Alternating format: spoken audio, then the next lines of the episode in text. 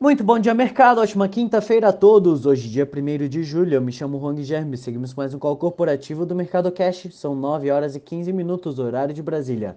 Índice S&P 500 Futuro indicando alta de 0,03% e o índice Bovespa Futuro indicando alta de 0,43%.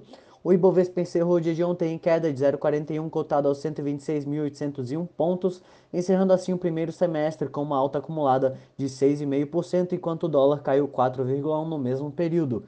A taxa de desemprego no Brasil ficou em 14,7% no trimestre móvel de fevereiro a abril, mantendo-se no recorde da série histórica iniciada em 2012. O número veio em linha com a média das projeções.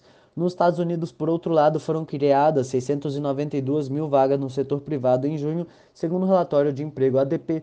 O número veio acima da expectativa de geração de 600 mil empregos. Por fim, de acordo com a notícia veiculada pela Bloomberg, no final da tarde, Paulo Guedes vai insistir junto ao Congresso para que a alíquota do imposto sobre dividendos seja mantida em 20%.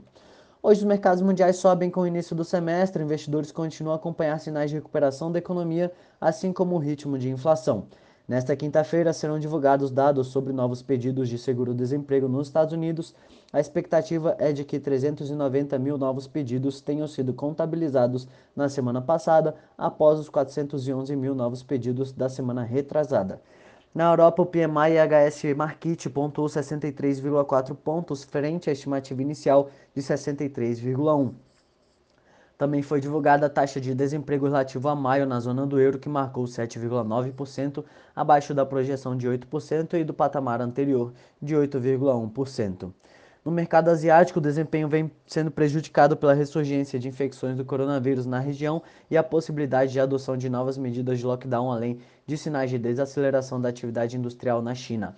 O PMI industrial da China ficou em 51,3 pontos, passado 52 pontos de maio, marcando o 14º mês de expansão, mas abaixo das expectativas dos analistas. Aqui no Brasil, às 10 será divulgado o PMI da indústria de junho e também às 10h30 dados do CAGED de maio. Entre as commodities, o petróleo segue em alta, acompanhando a aguardada reunião da OPEP+, com o aumento da demanda vindo da reabertura das economias. A expectativa é um aumento de oferta de 500 mil barris por dia, número que ainda significaria pressão altista para o terceiro trimestre deste ano. Os contratos futuros do minério de ferro negociados na Bolsa de Darian fecharam em alta de 1,08% e o petróleo Brent opera em alta de 1,8%. No cenário corporativo, temos notícias da Petrobras, em que a Petrobras confirmou na noite de ontem, em fato relevante, que seu conselho de administração aprovou, em reunião realizada na quarta, o preço de R$ 26,00 por ação para as ações da BR Distribuidora, no âmbito da oferta pública de distribuição secundária de ações, movimentando 11,3 bilhões de reais.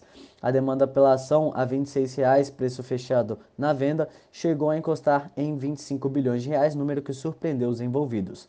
Já o Conselho de Administração da, comp da companhia aprovou a cessão da totalidade da sua participação em um conjunto de sete concessões terrestres e de águas rasas, denominada Polo Alagoas, localizadas no estado de Alagoas, para a empresa Petromais Global Exploração e Produção.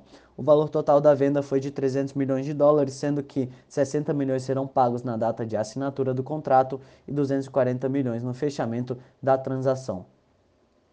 Alpargatas. A Alpargatas informou a conclusão da venda da marca Mizuno no Brasil à Vulcabras. O segundo termo de fechamento foi assinado mediante pagamento de 37,3 milhões. Foi realizada a compra das operações de lojas físicas e de outros ativos da marca Mizuno. Desta forma, todas as operações da Mizuno no Brasil passam a ser integralmente desenvolvidas pela companhia. Terra Santa. A Terra Santa Agro comunicou que terminou na terça-feira o prazo para que credores se opusessem à redução de capital da companhia, o que permitirá que a transação siga adiante. O montante total envolvido na redução de capital é de 673,6 milhões e o movimento se tornará efetivo após o cumprimento de condições suspensivas previstas na operação. Fleury, o grupo de medicina diagnóstica, informou que retomou os principais serviços a clientes depois de ter informado ao mercado há uma semana que sofreu um ataque hacker contra seus sistemas de computadores. A companhia afirmou que restabeleceu na quarta-feira serviço de consulta de resultados de exames pela internet, completando o conjunto de principais serviços utilizados pelos clientes. Exetec. A Exetec anunciou na quarta-feira um lançamento imobiliário residencial de alto padrão com valor geral de vendas de 675 milhões na cidade de São Paulo. O empreendimento chamado EZ Infinity é formado por duas torres com 88 apartamentos e é vizinho ao Parque Ibirapuera. Os Minas. A Uzi Minas informou na quarta que estima um impacto positivo de 2,4 bilhões de reais antes dos efeitos fiscais em seus resultados após a decisão do Supremo Tribunal Federal que excluiu o CMS da base de cálculo do PIS/COFINS. A companhia afirmou que o efeito no EBITDA da decisão do STF será de cerca de 1,5 bilhão de reais que deverão ser reconhecidos nas informações trimestrais da companhia. A empresa não detalhou em comunicado enviado ao mercado em que período pretende registrar o impacto positivo no balanço. Marco Polo. A Marco Polo informou que, a partir da, da, decisão do Supremo sobre a exclusão do ICMS da base de cálculo do PIS e da COFINS, a companhia e suas controladas calculam 383 milhões de reais os valores a receber englobados em suas ações judiciais que discutem a questão. Anima. A Anima Educação fechou o contrato de sale or leaseback quando um imóvel é vendido e alugado de volta com o fundo imobiliário de imóveis urbanos da Vinci Partners por 171,3 milhões de reais. A transação envolve dois imóveis localizados nos municípios de Porto Alegre e Canoas, ambos no Rio Grande do Sul, onde estão os campi da Uniriter e o fundo é administrado pela BRL Trust. JBS. A JBS, a segunda maior empresa de alimentos do mundo, anunciou na quarta-feira que antecipou de 2030 para 2025 sua meta de desmatamento ilegal zero para a cadeia de fornecimento de bovinos, incluindo os fornecedores terceiros no bioma Cerrado, Pantanal, Mata Atlântica, Caatinga, no mesmo prazo já estabelecido para a Amazônia.